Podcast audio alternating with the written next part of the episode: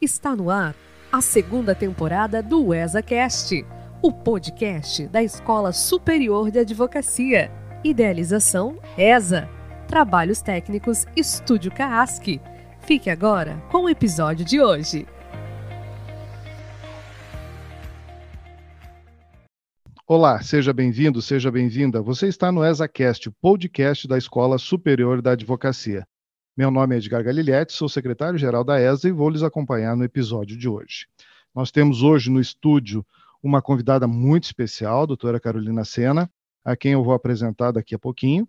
Mas antes de começar, eu gostaria de fazer uma saudação especial, doutora Cláudia Prudêncio, doutor Douglas Dalmonte, doutora Cláudia, presidente da nossa seccional, doutor Douglas, diretor-geral da Escola Superior da Advocacia, e ambos nos permitem a realização desse tipo de trabalho aqui no Estúdio CAASC. E é lógico, a gente agradece também ao Dr. Juliano Mandelli, eh, presidente da CAASC, e a nossa querida Juliana Lima, que sempre dá eh, suporte técnico nesses nossos trabalhos feitos aqui no Estúdio CAASC e na Rádio CAASC, em prol da Escola Superior da Advocacia. Nós vamos conversar hoje com a doutora Carolina Sena sobre um assunto que está dando o que falar nas redes sociais aí, não é, doutora Carolina? Sobre os temas 881 e 885 do Supremo Tribunal Federal. Então, esse é o objetivo da nossa conversa hoje. A doutora Carolina Sena ela é graduada em Direito pela Universidade Federal de Santa Catarina, especialista em Direito Tributário pelo IBET, é mestre em Direito pela Universidade Federal de Santa Catarina, é doutora em Direito pelo, também pela Universidade Federal de Santa Catarina e atualmente é, é advogada, professora dos cursos de graduação e de especialização na Universidade Federal de Santa Catarina e também ela foi presidente da Comissão de Direito Tributário da Ordem dos Advogados do Brasil de Santa Catarina. Então, doutora Carolina, seja bem-vinda, é um prazer recebê-la e vamos então tratar hoje sobre esse tema polêmico, né? Como é que vai? Tudo bem? Tudo certo, tudo certo. É, queria primeiramente dar um oi para todos os que estão nos ouvindo. É, agradecer o convite, o que faço em nome do Dr. Douglas e da doutora Silvia, que é diretora do Núcleo Tributário da ESA, é, em nome dos quais eu estendo o agradecimento em nome a todos os demais. Saúdo ao doutor Edgar, agradeço também a Juliana por estar aqui dando suporte. E aproveito então para já é, introduzir um pouco do tema. Agora, no início do mês de fevereiro, nós tivemos o julgamento é, de dois temas da repercussão geral, tema 885, proveniente do recurso extraordinário 955227, e o tema 881, proveniente do tema 9, é, do recurso extraordinário 949297. Ambos os temas é, tratam é, da flexibilização da coisa julgada, um deles proveniente é, de uma decisão é, oriunda de um processo que tratava de controle constitucional em controle difuso e outro em controle concentrado. Então, as duas ações, elas foram julgadas em conjunto, os dois temas foram julgados em conjunto, até mesmo para que o STF já afirmasse de uma vez por todas o seu entendimento no que concerne a se haveria diferença sobre essa flexibilização da coisa julgada em matéria tributária, é, nas duas diferenças entre é, as naturezas do julgamento em controle difuso ou em controle concentrado. É, o, o, o tema que foi originalmente julgado trata da contribuição social sobre o lucro líquido, né? É, quando da instituição da contribuição social sobre o lucro líquido, lá atrás, no final da década de 90, é, houve uma, final da década de 80, aliás, houve uma, uma grande discussão acerca, até muito parecida com o que a gente teve com a COFINS das sociedades é, uniprofissionais, sobre a, a questão de qual o instituto necessário para instituição e alteração é, desses tributos. Então, a contribuição social sobre o lucro líquido, naquela época houve a discussão acerca é, de se haveria necessidade de lei complementar ou não é, para a instituição desse tributo. O que aconteceu é, e que originou todo, é, toda essa discussão foi que em 19, já em 1992, ou seja, início da década de 90, nós já tivemos é, o trânsito em julgado favorável para a empresa que é, ajuizou a medida judicial. Então, desde 1992, não só é, a empresa, né, o contribuinte, vamos aqui dizer até, não vou falar o nome do contribuinte, mas enfim, está disponível a todos é, em consulta ao STF, mas o contribuinte, então, ele teve é, o trânsito em julgado da decisão favorável em 1992. Ou seja, a partir de 1992, a gente teve é, é, uma, uma decisão na qual a empresa já conseguiu uh, usufruir e não mais recolher a contribuição social sobre o lucro líquido. Para aqueles que não, ou né, não são da área tributária, ou são estudantes, ou não têm muita familiaridade, a contribuição social sobre o lucro líquido é uma, uma contribuição que a empresa ela paga sobre seu lucro líquido, ou seja, sobre seu resultado positivo, é, em uma alíquota que, na maioria das vezes, é de 9% sobre esse lucro líquido, que pode ser lucro real ou lucro presumido. Então, isso confere, claro, né, quando a gente fala em, em não recolhimento de qualquer exação, nós temos uma vantagem competitiva de uma desse contribuinte perante aos demais, porque o custo dele é muito menor. Então, essa realidade ela vinha desde 1992. Uh, em 2006, é, essa, esse contribuinte sofreu uma autuação, é, uma notificação fiscal, referente aos anos de 2001 a 2003, referente à falta de recolhimento de contribuição social sobre o lucro líquido. Então, o que, que a gente tem? A gente tem o contribuinte, que tem uma decisão judicial transitada em julgado, que permite que ele não recolha a contribuição social sobre o lucro líquido, então ele não recolhe o tributo, né, como, como naturalmente seria uh, o, o, indicado. O problema é que o STF é, começou a ter decisões em sede de controle difuso, ou seja, recursos extraordinários, sem é, repercussão geral, em sentido contrário, já mudando o seu entendimento acerca da constitucionalidade da contribuição social sobre o lucro líquido instituída através de lei ordinária. Então, é, essas autuações da Receita Federal, elas se basearam justamente é, nessa mudança de entendimento. Olha, tudo bem, você tem uma decisão transitada em julgado, mas aqui o STF sinalizou que está mudando o entendimento. Está dizendo que é constitucional, então você tem que voltar a pagar. Então, foi esse o impasse que levou o contribuinte a impetrar um mandado de segurança e questionar essas, essa imposição fiscal é, que foi feita através de auto de infração é, dos anos de 2001 a 2003. Então, foi essa, a, a, esse foi um dos, dos processos que originou os temas 885 e 881. Então, nós tínhamos, em 2006, é, uma, uma mudança já de entendimento, com decisão colegiada do STF, dizendo que a contribuição social sobre o lucro líquido era constitucional. Em 2007, aí sim, nós temos a decisão em repercussão geral, dizendo que sim, é, que a instituição da contribuição social sobre o lucro líquido era constitucional, através de lei ordinária. E aí, toda a discussão que nós temos, é, nós tivemos, então, nos, nos, dois recursos extraordinários que levaram né, ao tema 885 e ao tema 881, foi o seguinte, basicamente, né? A decisão tomada em repercussão geral, que no caso específico foi lá em 2007, mas enfim, podemos generalizar, uma decisão que declara um tributo constitucional, que efeitos ela tem sobre decisões transitadas em julgado, nas quais os contribuintes têm a garantia da coisa julgada, dizendo que esse tributo é inconstitucional. Então, foi essa a base da discussão, essa foi a base do relatório é, do ministro Barroso, é, os dois julgamentos foram efetuados em conjunto, um de relatoria do ministro Barroso, outro de relatoria do ministro Faquim, e foi essa, é, é, o relatório foi nesse sentido. É, o ministro Barroso tocou num ponto muito importante, que baseou, inclusive, as suas é, conclusões, que foi no fato de que, a partir do momento que nós temos um contribuinte que ele tem uma decisão transitada em julgado, que diz que um tributo é inconstitucional, e posteriormente outros contribuintes, né, que não tiveram essa ação ajuizada lá atrás, tiveram ações ajuizadas posteriormente, que ficaram até mesmo sobrestadas em virtude do reconhecimento da repercussão geral. Esses outros contribuintes não têm essa, esse, esse benefício concorrencial.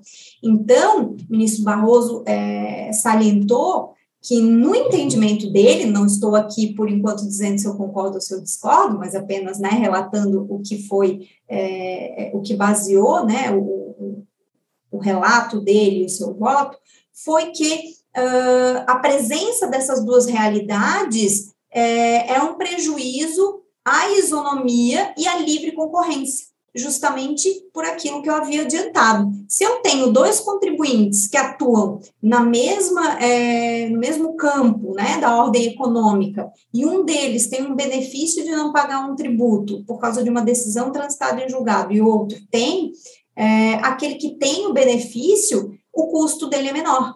Então, ele tem uma, uma vantagem concorrencial frente ao outro.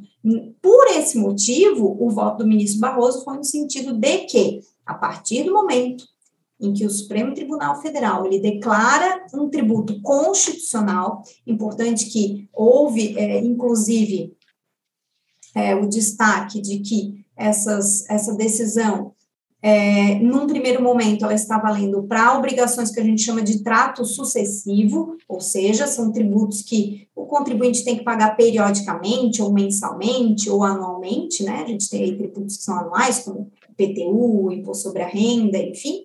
É, mas nessas relações jurídicas tributárias de trato sucessivo, se o STF passa a entender em repercussão geral que um tributo é constitucional, automaticamente quebram-se as coisas julgadas.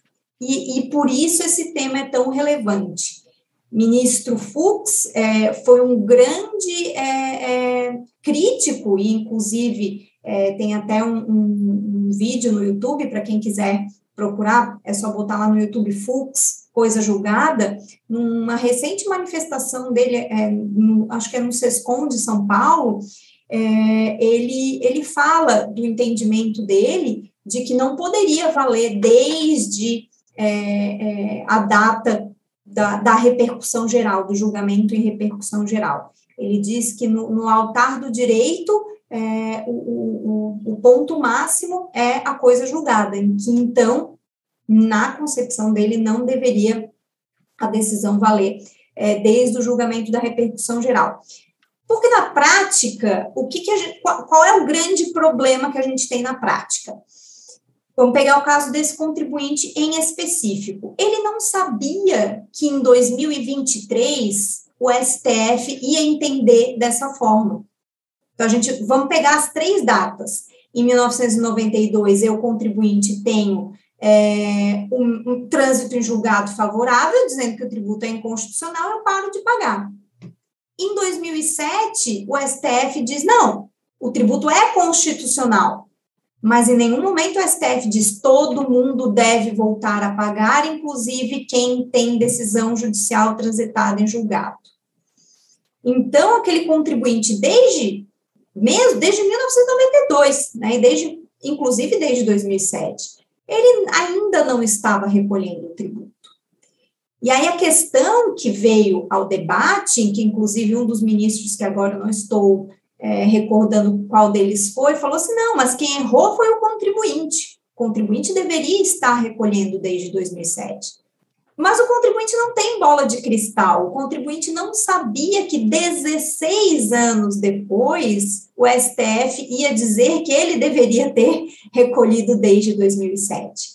Então, essa, esse é o principal problema, na minha visão, é, desse julgado. Entendeu-se que não havia necessidade de modulação dos efeitos, é, não sei se os ministros eventualmente mudarão de ideia em virtude de, de algum embargo de declaração, que certamente vai ser uh, oposto, porque a situação é muito sensível e ela tomou proporções midiáticas muito grandes, né? O ministro Luiz Fux, inclusive, falou que essa decisão, ela impacta, ela tem reflexos não apenas na esfera tributária, né, ela tem é, reflexos também uh, em outros ramos do direito, ele diz que, que essa decisão, ela, ela representa um risco sistêmico para as instituições jurídicas e que ela reverbera não apenas no direito tributário.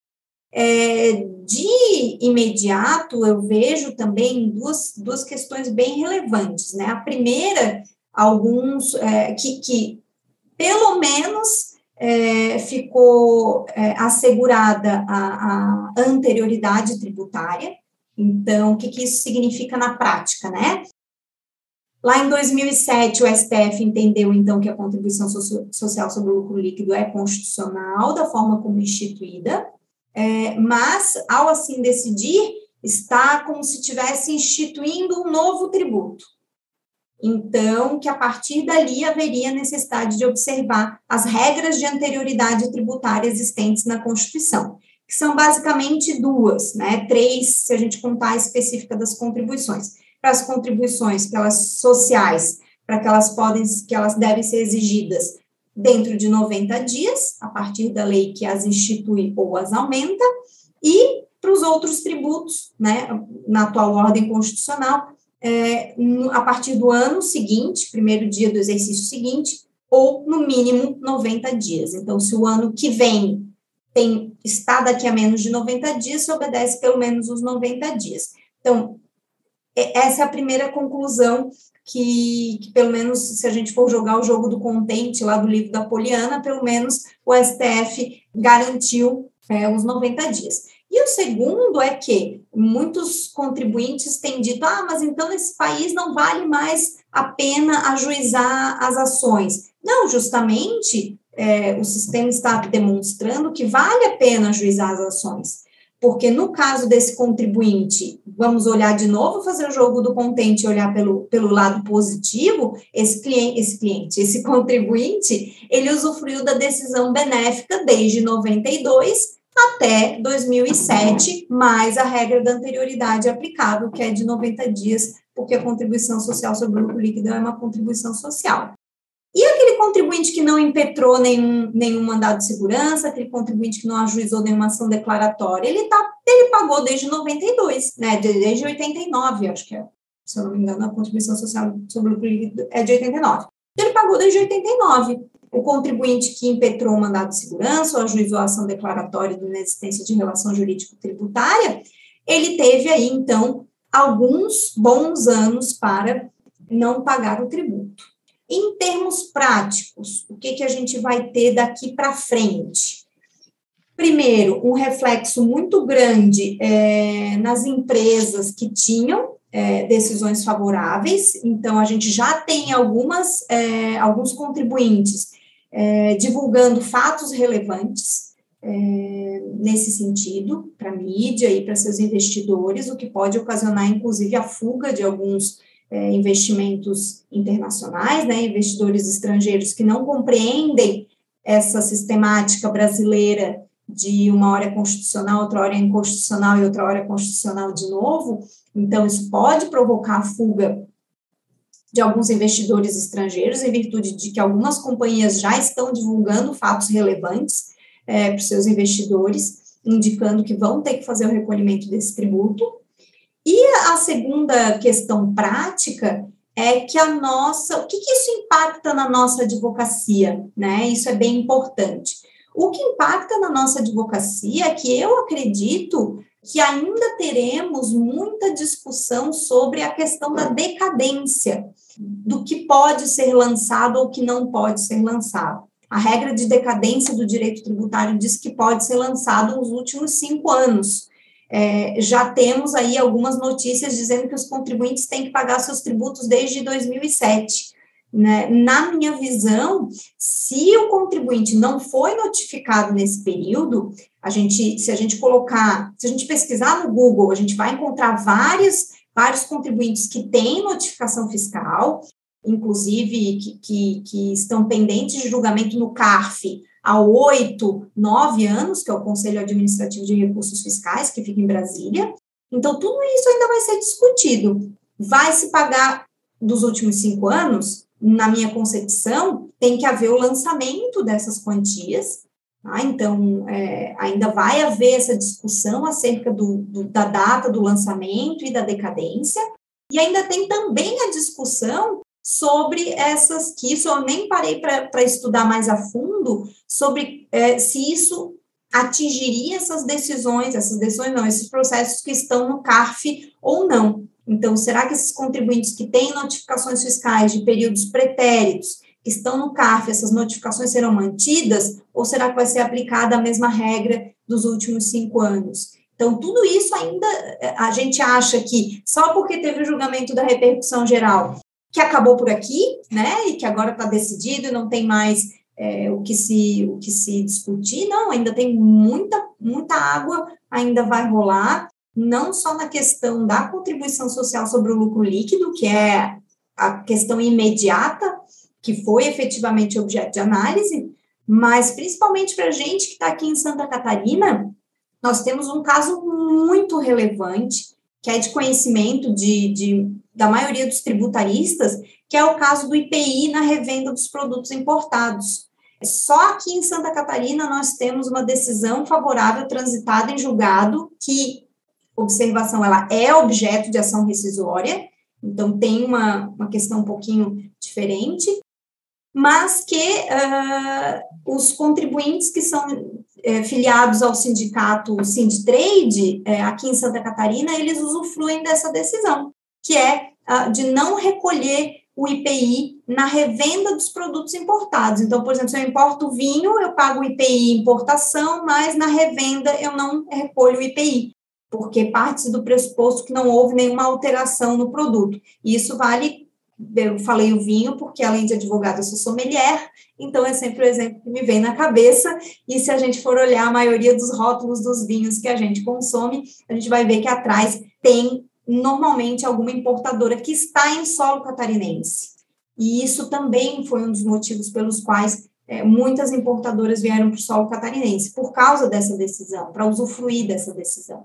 Então, os reflexos são ainda, a gente ainda não sabe, né, o que a gente está pensando aqui ainda é muito incipiente, a gente ainda vai ter muito trabalho. A gente, enquanto tributarista, não vai morrer de tédio, a gente vai ter ainda muito que estudar e muito que, o, que, o que discutir aí nesses dois temas que ficaram então conhecidos pela é, como a relativização ou a quebra da coisa julgada é, em matéria tributária, mas que tem aí um, um, reflexo, talvez, em todo o nosso sistema jurídico. Antes da, da gente avançar um pouquinho mais, eu queria botar um, um pouquinho de, de lenha nessa fogueira aí, porque teve um fato que a senhora não mencionou, eu acho relevante a gente mencionar, é que sobre a matéria nós temos um tema repetitivo do STJ, que é o tema 340, o leading case, né, foi o, o RESP 1118.893 de Minas Gerais, que teve trânsito em julgado em 9 de maio de 2011.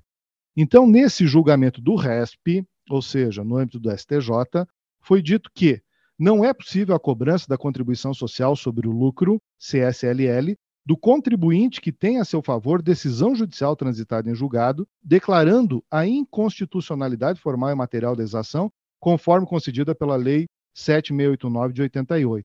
Assim, como a inexistência de relação jurídica material a seu recolhimento. O fato de o Supremo Tribunal Federal posteriormente manifestar-se em sentido oposto à decisão judicial transitada em julgado, em nada pode alterar a relação jurídica estabilizada pela coisa julgada, sob pena de negar validade ao próprio controle difuso de constitucionalidade. Então, isso é, uma, é um tema em sede de repetitivo, julgado pelo STJ no ano de 2011 o que eu acho que contribui para aquilo que a senhora mencionou aí, da certeza que o contribuinte tinha, né, no sentido de que, em estando ele amparado por uma decisão transitada em julgado que o isentava da cobrança desse tributo, isso jamais iria acontecer, ou seja, que ele não poderia ser cobrado novamente. E isso acabou entrando nos debates, né, e foi talvez é, essa defesa do ministro Fux tenha sido nesse sentido, porque uma coisa que foi defendida lá e que foi mencionada e que realmente é verdade, é que o STF está julgando esse tema pela primeira vez. Ou seja, nunca houve um julgamento neste sentido do Supremo Tribunal Federal. Então, a importância desses dois acordos, desses, é, são dois acordos na realidade, né, mas que são dois temas, vão possuir dois acórdons, mas que foram julgados em conjunto, tanto o tema 881 quanto o tema 885, então eles se revestem de uma importância ímpar, porque nós temos, eu acho que podemos dizer assim, né, doutora Carolina, um divisor de águas entre a interpretação que se dava para esse tipo de matéria e a interpretação que, que se passa a dar. Então, é um tema que envolve uh, direito constitucional, é um tema que envolve direito tributário e é um tema que envolve direito processual. Inclusive, na uma semana anterior, nós gravamos com a, com a doutora Isabela Medeiros, né, Isabela Pinheiro Medeiros, e a gente tratou sobre exatamente sobre os precedentes, a questão da importância dos precedentes, e agora nós vemos aí um julgamento em matéria tributária, onde uh, o assunto relativo aos precedentes ele toma uma, uma importância fenomenal. Então, eu vou começar minhas perguntas, doutora, é, e a gente já tem até as teses, né? Depois a gente pode falar as teses que foram fixadas, né? Nos julga nesses dois julgamentos, né? O relator para o acórdão é o ministro Barroso, porque o ministro Edson Fachin foi vencido em parte lá do seu voto, então acabou que o ministro Barroso é que será o relator para o acórdão e nos próximos dias aí deve sair. Mas eu lhe pergunto, uh, doutora Carolina, para a gente fixar bem essa questão e para que o nosso ouvinte, é, os nossos advogados e advogadas de Santa Catarina possam compreender bem o tema, porque uh, o que estava sendo discutido, na minha opinião, e aí eu quero ouvir a sua, mas era que, que não se está falando aí de, de, de flexibilização de coisa julgada, mas sim de efeitos de coisa julgada. E isso, por um ponto bem específico, e aí eu gostaria que a senhora explicasse isso para os nossos ouvintes, né? É que nós estamos tratando apenas daqueles tributos que são é, recolhidos em trato sucessivo. Ou seja, nós não estamos falando daquele tributo que é recolhido uma vez só, Uh, em que o contribuinte recolhe uma vez ou eh, e depois não recolhe mais, mas sim nós estamos falando daqueles tributos que são paulatinamente eh, recolhidos. Então, isso faz diferença para esse contexto que nós estamos trabalhando aqui? É, na minha visão, o fato de o tributo ser de trato continuado é, não faria diferença, tendo em vista que, é, se nós formos analisar a questão é, constitucional né, propriamente dita, a partir do momento que eu tenho uma decisão é, que fala que a instituição do tributo ela é inconstitucional, isso transformaria esse tributo num nat morto. Ele já nasceu morto. Para mim, que tem uma decisão transitada em julgado. Né? Aí a gente vai para aquela outra discussão acerca da, da igualdade da livre concorrência. Mas o fato de eu ter um tributo de, de trato continuado, é, na minha visão, se a gente for analisar tecnicamente é, os institutos constitucionais, e aí constitucionais tributários também, é, se eu tenho uma lei que institui de forma inconstitucional o tributo para mim, né, ela não importa se a minha relação é de trato sucessivo. Nisso, claro, ministro, é, os ministros entenderam de forma diferente, né? Mas, é, em tese, isso seria a forma de a gente, inclusive, resguardar a coisa julgada.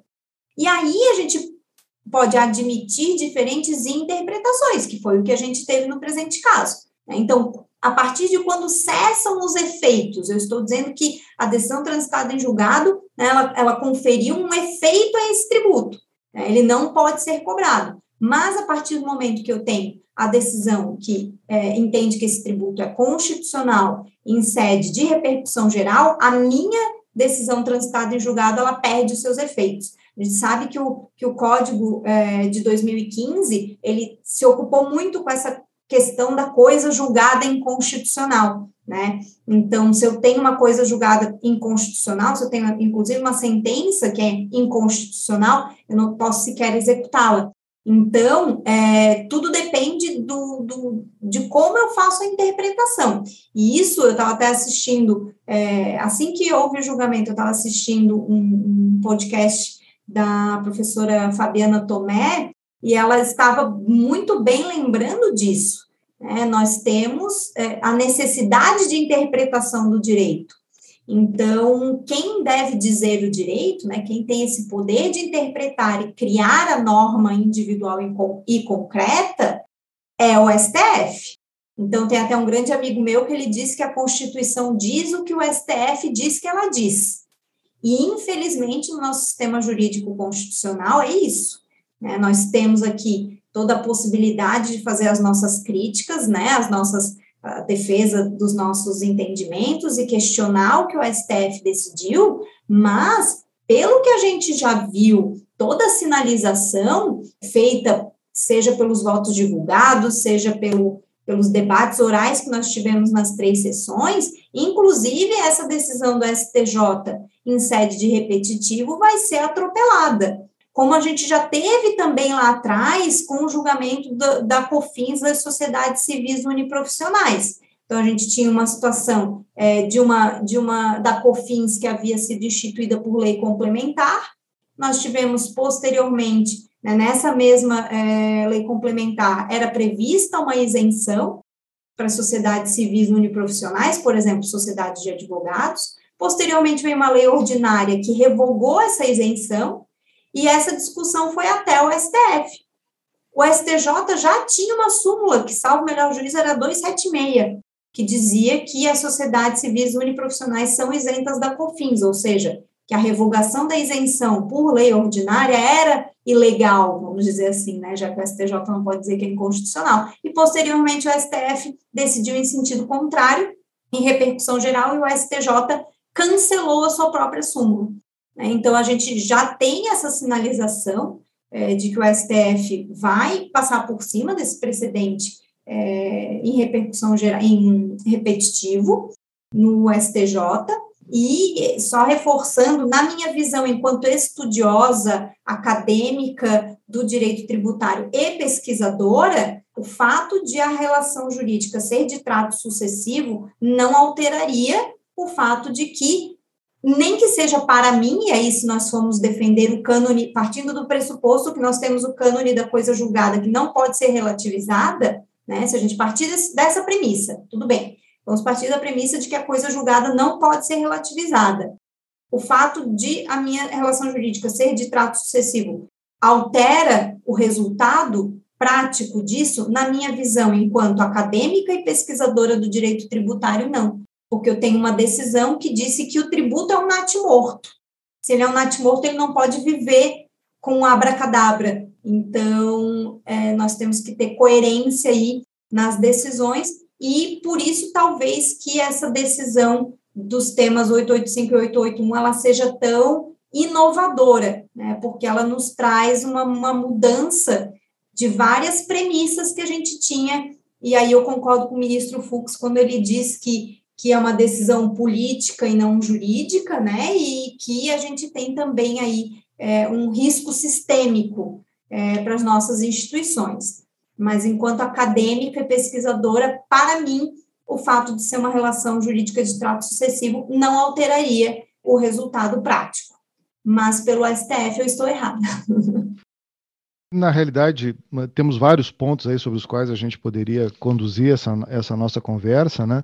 Mas, assim, para tentar deixar um pouquinho mais de clareza para o nosso, nosso ouvinte, nós temos agora, nós tínhamos já eh, a ADI 15, se não me engano, né, de 2007, que julgou esse tributo constitucional. Então, nós temos duas situações aí. A primeira é das decisões transitadas em julgado de instâncias inferiores antes do julgamento da ADI 15, e ah, o que seria um absurdo, então, até para o sistema de precedentes aí, a existência de decisões transitadas em julgado é, de instâncias inferiores posterior, posteriores ao julgamento da, da ADI 15. Então, assim, o que estava em jogo lá no Supremo Tribunal Federal não era se o tributo era constitucional ou não. O fato é que, desde 2007, existia essa, esse julgamento né, no Supremo Tribunal Federal dizendo que o imposto é devido. Mas se politicamente, não fala aqui de política partidária, né, mas de política jurídica, uh, o tributo é um tributo justo ou é um tributo injusto, né, isso possivelmente a gente vai ter que fazer um outro podcast para discutir só isso. Né? Mas eu lhe pergunto se, a partir de 2007, há alguma surpresa do contribuinte em relação ao dever de recolher esse tipo de tributo, considerando que então o Supremo Tribunal Federal já o julgou constitucional. Bom, é, na minha visão, a partir de 2000, 2007, se o contribuinte não tem uma decisão já transitada em julgado uh, que o, o, o protege, ele sim deve recolher o tributo. Ah, havia até a, a, discussão que os ministros suscitaram, inclusive, se havia é, necessidade de ação rescisória ou não para aquelas decisões proferidas posteriormente e que previam né, a inconstitucionalidade. É, eu, enquanto advogada, eu, uh, inclusive, orientaria os meus clientes a efetuarem o recolhimento do tributo. Na minha visão, a partir do momento que o Supremo Tribunal Federal decidiu em sede de repercussão geral que o tributo é constitucional e eu não tenho nenhuma medida judicial que me garanta o contrário, é, o tributo deve sim ser recolhido, porque aí a gente está falando de uma, de uma situação específica de um contribuinte que não tem nenhuma, nenhuma decisão jurídica, nenhuma sentença transitada em julgado que o protege. E se ele tem uma decisão que ainda não transitou em julgado, é, e vem essa decisão né? Então, digamos que o contribuinte ele ajuizou a ação é, dele e essa ação ela tem uma decisão favorável de primeira instância, tem uma decisão favorável de segunda instância e, e está lá aguardando é, o julgamento da repercussão geral. Se ele está aguardando o julgamento da repercussão geral e ocorre esse julgamento, dizendo que o tributo é constitucional, na minha visão, o contribuinte tem sim que recolher o tributo, porque todas essas decisões que ele tinha até então, a partir dali, né, como a gente fala da coisa julgada inconstitucional, ela perde seus efeitos. Né? Ela perde seus efeitos porque ela não era definitiva. Daí a gente está falando de uma situação completamente diferente, né? do contribuinte que não tem uma decisão definitiva, ele tem uma decisão precária, uma decisão que perde seus efeitos. Então, a partir do julgamento, ele tem uh, essa obrigação de, de recolher o tributo regularmente. Inclusive, a gente tem até um dispositivo na, na acho que é na Lei 9.430, que para tributos federais, que diz que quando eu tenho uma decisão favorável, né, que é precária, que me garante que eu posso não recolher um tributo e essa decisão é revertida, é, se eu recolho em 30 dias, eu não vou ter a incidência de multa moratória. Então, por isso que a gente que advoga mais tempo na esfera tributária, quando a gente tem discussões muito vultosas de tributos, é, a gente sugere sempre que o contribuinte ele efetue o depósito, porque a partir do momento que essas decisões elas perdem a sua eficácia, a exigibilidade ela retorna. Então, o contribuinte tem 30 dias para fazer o recolhimento sem, sem, sem, a multa moratória. Então, é, é um aspecto bem relevante a se levar em consideração também em todo o planejamento envolvendo essa discussão de tributos. Mas, repito, né, nessa situação em que o contribuinte não tem uma decisão é, transitada em julgado que o é, protege, ele tem sim que passar imediatamente a recolher os tributos. Eu acho interessante que, não sei se a senhora percebeu, né, mas várias vezes o ministro Teori Zavascki foi citado nos julgamentos, né? seja em plenário, ou seja nos próprios votos, eu tive curiosidade de pesquisar e a dissertação de mestrado meu, do ministro Teori Zavascki foi exatamente sobre esse tema, né? Ele possui um livro, também possuía, né? Um livro escrito sobre essa temática, onde, onde ele defendia exatamente um posicionamento que é esse que foi adotado pelo Supremo Tribunal Federal. Inclusive tem um tema, né, o tema 733, em que nos Obter Dicta ele menciona essa questão era uma questão de, de controle concentrado, de controle difuso, aliás. Tem, é um parágrafo só no, no acórdão, né? onde ele diz se uh, o caso fosse né, de ah, haver decisão de, é, de haver decisão transitada em julgado reconhecendo a inconstitucionalidade do tributo e que posteriormente viesse uma decisão do Supremo Tribunal Federal com repercussão geral reconhecendo a constitucionalidade desse tributo, haveria então uma sobreposição da decisão do Supremo e não que houvesse uma revogação das decisões anteriores, né? Não acho que não acho que tenha, digamos assim, essa decisão do Supremo, ela tenha chego a tanto, né? Porque não, não se fala uh, em, em, revogar e o fisco pedir de volta aquilo que não cobrou durante o período de vigência da, das decisões contrárias, né?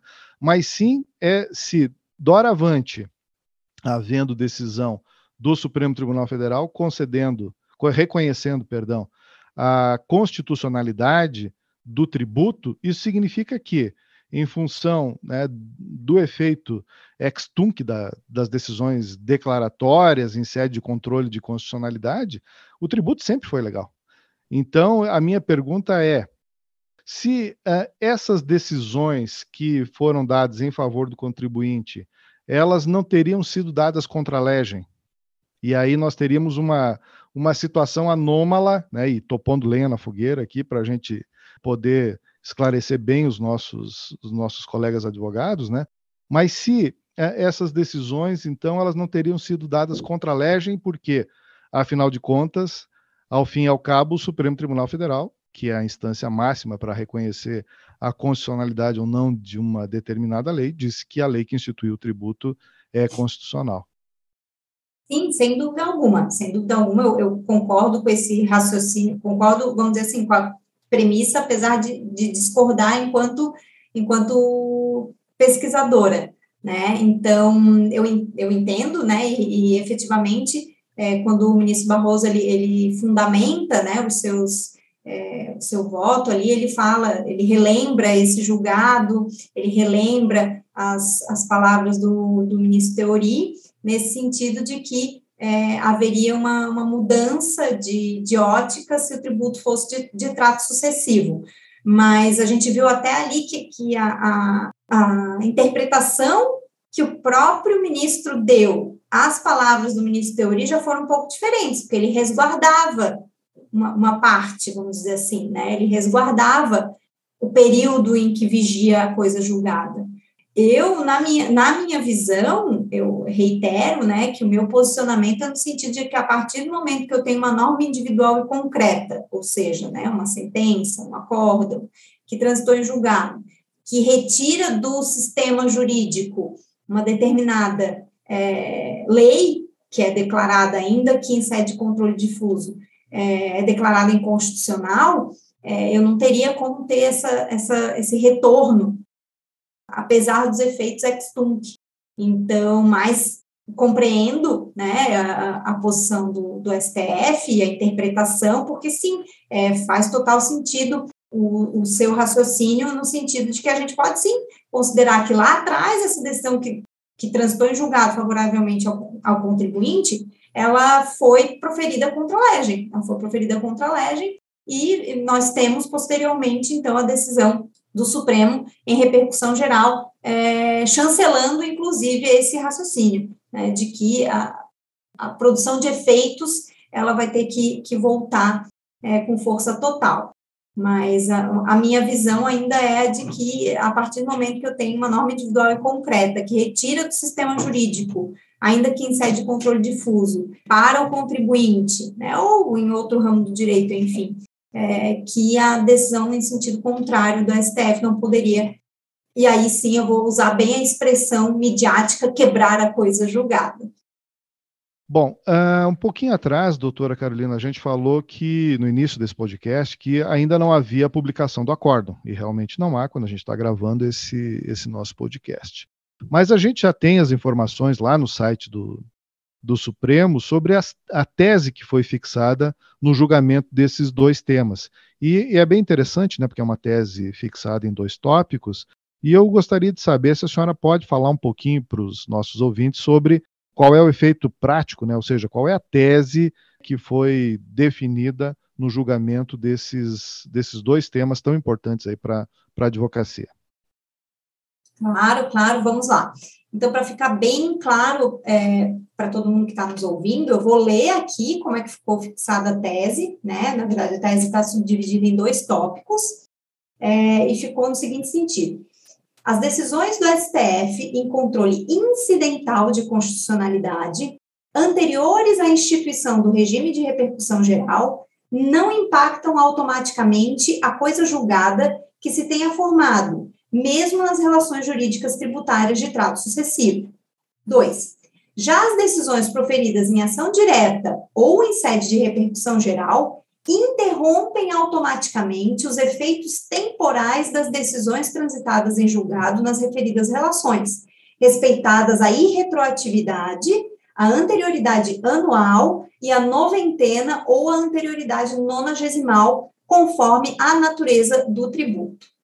Então, o que, que nós temos aí? É, justamente aquilo que eu havia mencionado lá no início, é, na introdução, sobre a discussão que o STF precisou tra travar pelo fato de que o caso que foi levado à análise, um dos casos que, que foi levado à análise e que gerou um dos temas, o 885 ou 881, agora não, eu acho que é o 885, porque o relator era o, era o Barroso, que a ação originária era um mandado de segurança na qual o contribuinte estava discutindo né, aquela imposição fiscal dos anos de 2001 a 2003, é, da contribuição social sobre o lucro líquido. Então, o STF ele, ele teve que desatar esse nó, né, porque a gente tinha duas realidades diferentes. A gente tinha a realidade desse contribuinte, que tinha decisão transitada em julgado, mas que em 2001 a dois, em 2006 ele recebeu essa, essa, essa notificação fiscal, esse auto de infração,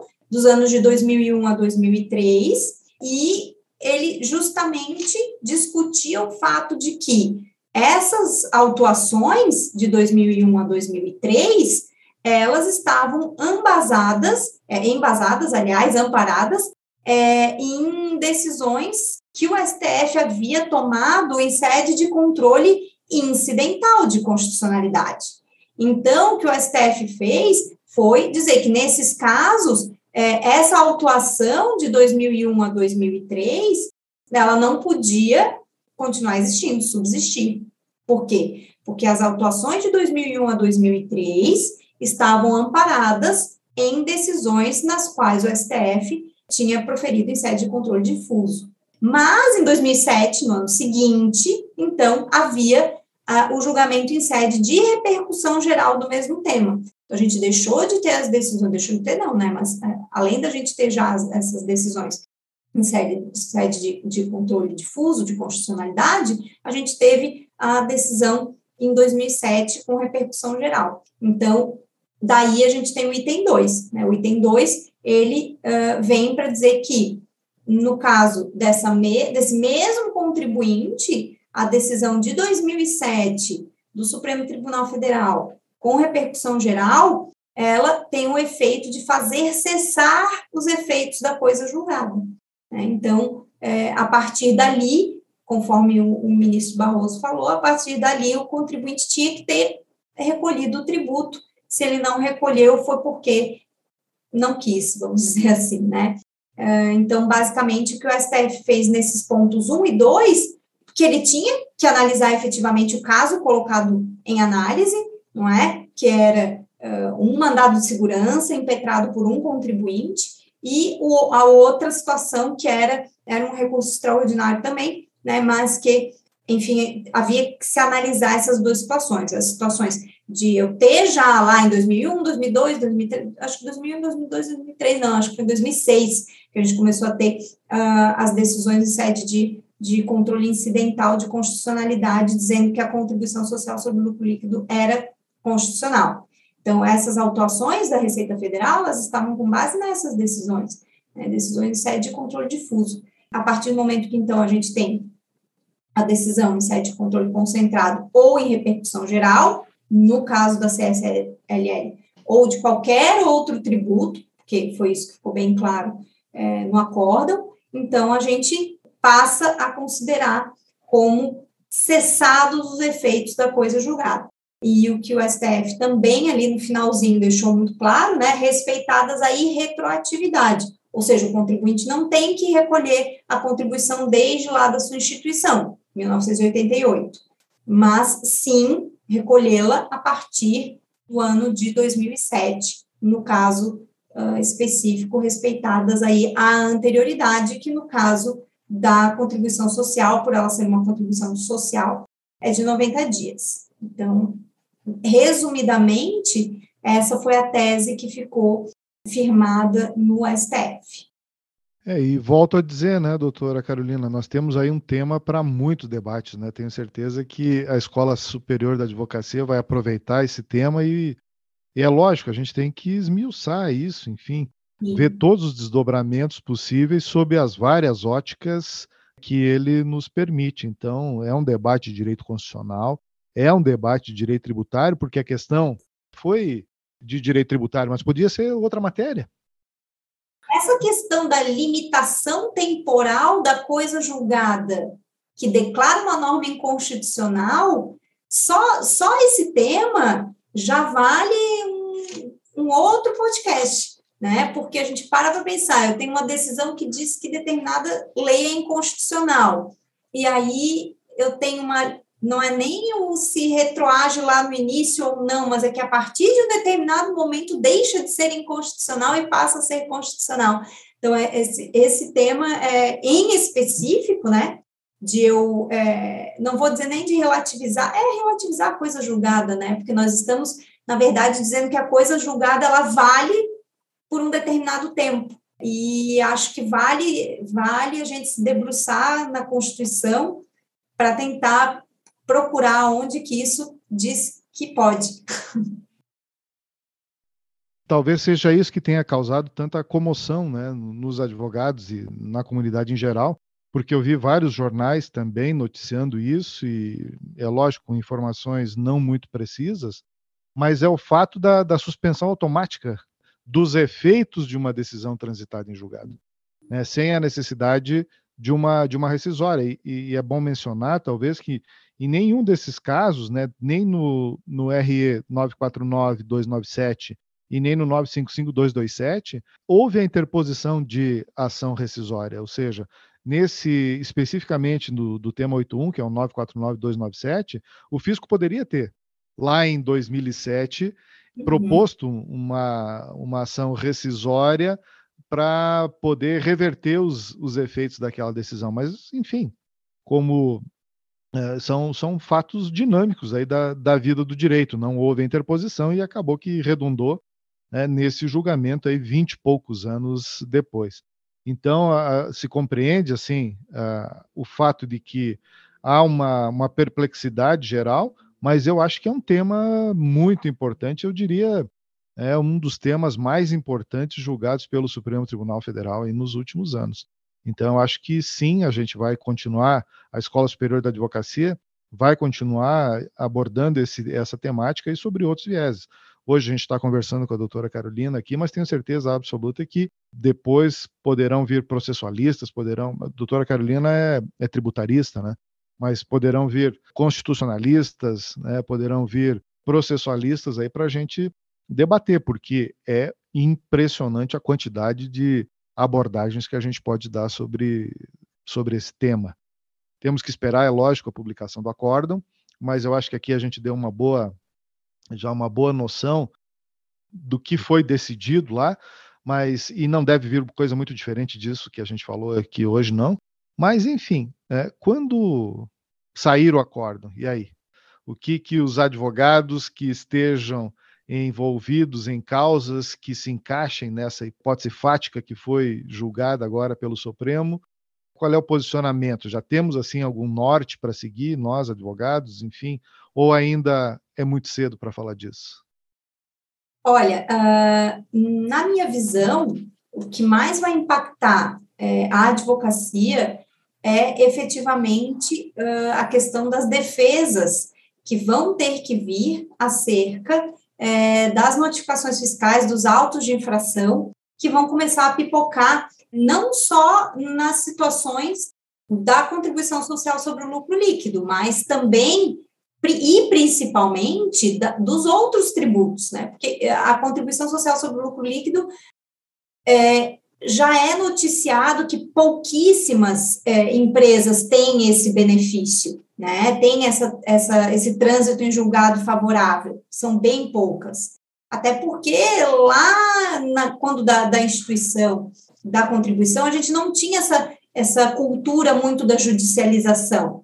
Então, o que eu acho que nós temos que estar muito bem preparados é para analisar o tributo, saber muito bem qual foi a data do julgamento, né, em sede de repercussão geral, já começar a estudar é, sobre, até recentemente o STF ele mudou de posição quanto à questão de, de, a partir de quando que produz os efeitos, né, a decisão, antigamente era a partir da publicação da ata de julgamento, hoje é a partir da data do julgamento, então isso aí já é mais uma questão relevante, é, então saber ter muito, já, já começar a estudar essa questão das datas, a partir de quando que vai valer essa produção de efeitos, né, porque o STF falou ali, né, as decisões proferidas em ação direta ou em sede de repercussão geral interrompem automaticamente. Tá, mas é automaticamente a partir de quando? Esses 90 dias eu conto a partir do início do julgamento? Eu conto a partir do trânsito em julgado?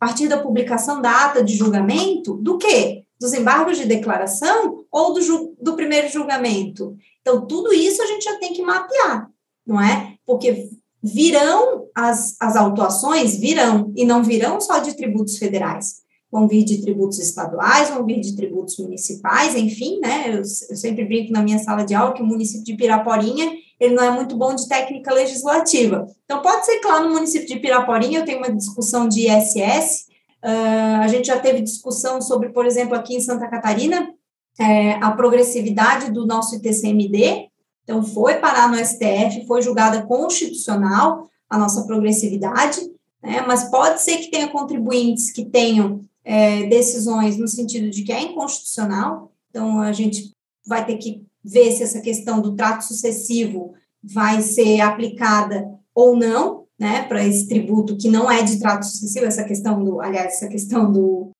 essa, esse julgamento vai ser aplicado efetivamente só para as relações de trato sucessivo ou não, então, é, tem uma série de questões que, que vão se desdobrar e que o advogado tributarista ele vai ter que estar tá com isso na ponta da língua. Regras de decadência, regras de, retro, de anterioridade. Né? Então, basicamente, é, o, o que a gente tem que estar tá muito preparado nessas autuações é a questão das datas.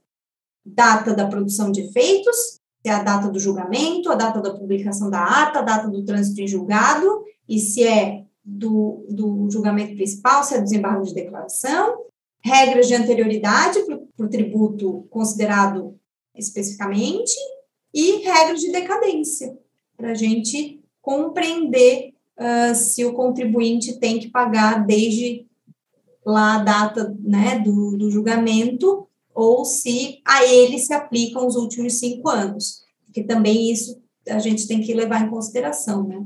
A gente pode estar tá, tá tratando também não só de um auto de infração novo, que vai vir agora, por exemplo, 2023. A gente pode estar tá falando também de situações que estão lá no CARF é, para julgamento, ou, enfim, em outro órgão administrativo, estadual ou municipal, que aí a gente precise também estudar se subsiste essa, essa cobrança ou não, ou se efetivamente só vale a partir de agora desse julgamento do STF. Para o advogado ainda vai ter muito serviço, né? Muito, muito, muito. E a senhora falou bem, a senhora disse que essa questão aí do, desse tributo que foi julgado é uma, uma parcela pequena, né? São poucas empresas que tinham, que se enquadravam na hipótese legal. Tem um dado aqui de 2000 e, 2016 que é, envolve cerca de 1,2 bilhões de reais. Então, é um número vultoso, né? mas em matéria de tributos, a gente sabe que isso não é um, um valor assim tão, tão significativo. Mas eu acho que a importância dessa decisão, e, e é isso que está sendo enfatizado, né? e é isso também que a Escola Superior da Advocacia está vendo, é que a importância dessa decisão para outros tipos de, de situações. O efeito expansivo desse precedente sobre outras situações. Então, eu acho que a gente tem, a gente está só começando a estudar né, os, a, repercussão dessas, dessas decis, desta decisão das duas, né? Tanto do tema 881 quanto do tema 885, mas uh, acho que estamos só no início ainda da, das discussões. Acho que vamos ter que é, elaborar aí muitos estudos ainda para poder compreender os, todos os reflexos desse, desse conjunto aí de, de preceitos né, que foram implantados então pelo, por esse julgamento. Em que pese, segundo o ministro uh, Gilmar Mendes, né, não tem nada de novo nesse julgamento, né? Mas a novidade é que talvez né, uh, o Supremo Tribunal Federal, pela vez primeira, tenha, tenha reconhecido. Então, eu acho que, assim, para quem se enquadrava nas situações pretéritas, aí abrangidas, então, pelo, pelo julgado, ter que continuar fazendo as suas defesas, né? Mas fica um alerta para quem né, vai para as situações futuras. Eu acho que é isso que é, é esse efeito prospectivo do precedente, né? não só de regular o passado, mas também de prospectar efeitos para o futuro. E para nós, advogados, eu acho que esse talvez seja o principal ponto desse julgamento, a gente compreender que, afinal de contas, um, um processo só termina quando acaba, né? O trânsito em julgado de instância inferior nem sempre pode significar o fim da jornada, né? Significa talvez uma, uma batalha vencida, mas não não necessariamente que a guerra tenha terminado. E esse é um desdobramento, sabe, do sistema de precedentes, é que agora parece-me que assim as pessoas estão começando a acordar para o que realmente é o sistema de precedentes, né? Então temos essa essa decisão aqui que nos alerta sobre a realidade do sistema de precedentes. Doravante é assim. Por isso, talvez fosse tão importante a modulação, né? Porque a, a modulação dos efeitos, ela tem sido utilizada em inúmeros casos nos quais muitas vezes ela não seria necessária. E como o doutor bem lembrou, nós todos estamos nos acostumando com o sistema de precedentes, né? não é? É uma relativa, uma relativa novidade para todos nós. E agora nós temos, nós tivemos uma efetiva inovação, foi a primeira vez que o STF entendeu nesse sentido. Então, mais do que nunca havia necessidade de modulação, para dizer, olha, a partir daqui funciona assim. Se um tributo for considerado constitucional, mesmo quem tenha decisões que, transitadas em julgado que os considerem constitucionais, vai ter que voltar a recolher. Então, é, esse era um caso típico de necessidade de modulação, justamente pelo fato de estarmos todos nós nos acostumando, né, as, as vamos dizer assim, que as, as melancias ainda estão se assentando, né, no caminhão, é, desde que a gente passou a adotar o sistema de precedentes. Então, era mais do que nunca, era o ambiente jurídico mais apropriado para que houvesse a modulação dos efeitos. E o que a gente viu foi que muitas vezes o STF utiliza da modulação dos efeitos, como fez, inclusive, no julgamento do, da exclusão do ICMS na base de cálculo do PIS da COFINS, mas não fez agora.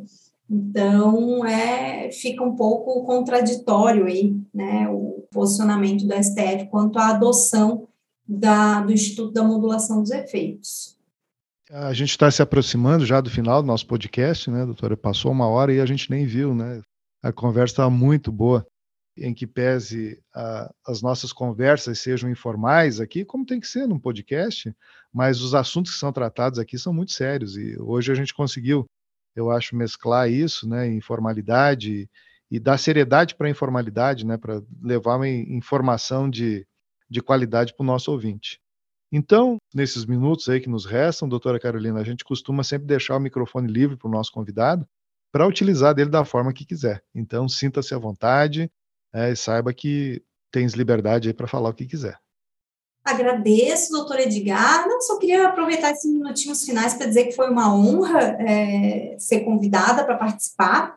É, também me sinto muito, muito prestigiada pelos meus amigos doutor Douglas e doutora Silvia, também pelo doutor Edgar, doutora Cláudia, enfim, é, fico muito feliz de poder contribuir de alguma forma com os debates. É, afinal de contas, é para isso que a gente estuda, né? Para isso que a gente pesquisa, para isso que a gente trabalha, para sempre contribuir, não só é, com os nossos clientes, mas também com a comunidade jurídica. E eu fico à disposição para quem quiser me seguir nas redes sociais, enviar alguma, algum questionamento por lá. É, eu estou no Instagram, basicamente. Podem, podem seguir lá se quiser mandar uma mensagem, tirar uma dúvida. Né? Eu sou professora há 16 anos, então para mim é sempre um prazer ajudar, é sempre um prazer, um prazer contribuir nos debates. E fico, estou sempre à disposição aí do podcast da ESA, é, podem me chamar sempre por necessário, que eu estou sempre à disposição. Muito obrigada. Ah, pode ter certeza que a gente vai chamar, até porque esse tema vai, vai evoluir bastante, né? E, enfim, nós somos. É, esse é um podcast de uma escola, ele é um podcast institucional, é um podcast da OAB, mas dentro do possível a gente né, dá informalidade e espaço para os nossos convidados uh, se sentirem bem à vontade. E eu espero que a senhora também tenha se sentido bem à vontade aqui nessa nossa, nessa nossa conversa. E a senhora só não falou o seu Instagram, doutora? Ah, meu Instagram é underline Carolina Sena underline. Mas é bem fácil de achar. Se botar lá Carolina Sena, um dos primeiros ali que vai aparecer, com certeza sou eu. Então, agradeço muito né, a participação da doutora Carolina Sena no dia de hoje. Agradeço também a Juliana Lima, que nos deu o suporte técnico e está nos acompanhando até agora. E fica aí o convite para um próximo podcast, um próximo ESACast, na próxima semana. Muito obrigado a todos e até lá. Você acompanhou o ESACast, o podcast da Escola Superior de Advocacia. Continue acompanhando em breve mais episódios aqui no nosso podcast. Você sempre muito bem informado.